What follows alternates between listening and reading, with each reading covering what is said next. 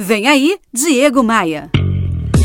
Opa, aqui é o Diego Maia e essa é a terceira e última parte da minha conversa com Marco Aurélio Medeiros, diretor da Múltipla Consultoria e especialista em direito tributário. E, e, olha, se tem um assunto que me causa calafrios e tira o sono de todo empreendedor, é justamente esse nó tributário que vivemos aqui no Brasil.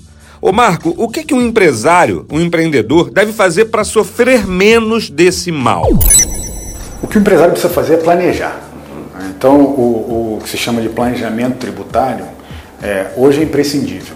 A gente viveu um, um, tempo no Brasil onde a informalidade era a regra, principalmente nos menores negócios. Sim. Hoje isso é impossível. É impossível sonegar. É impossível sonegar. É impossível sonegar e, e mais, é impossível até fazer errado. Você hoje a, a, a Receita Federal, as receitas estaduais e municipais elas têm um nível tal de cruzamento de informações. Se você fizer algo errado, no dia seguinte já vai estar no sistema apontando aquela falha para a sua empresa. Então o que você precisa fazer é, de um lado, planejar e do outro, andar correto. Várias maneiras de andar correto. Tem gente que anda correto pelo pior caminho.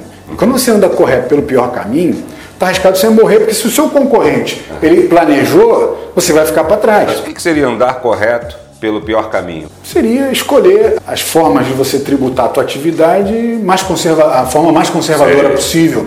Né? Enquanto você tem um concorrente que conseguiu se estruturar, eventualmente dividiu o negócio dele em, em, por segmentos diferenciados, colocou empresas em estados que são mais beneficiados, que, eventualmente por conta de um benefício fiscal, por conta de uma substituição tributária diferente. Uhum. Tem diversas maneiras de você organizar o seu negócio. E detalhe, maneiras legais, Sim. maneiras dentro da lei. Me adicione no Instagram. Acesse diegomaia.com.br, clique no ícone das redes sociais e venha comigo. Bora voar?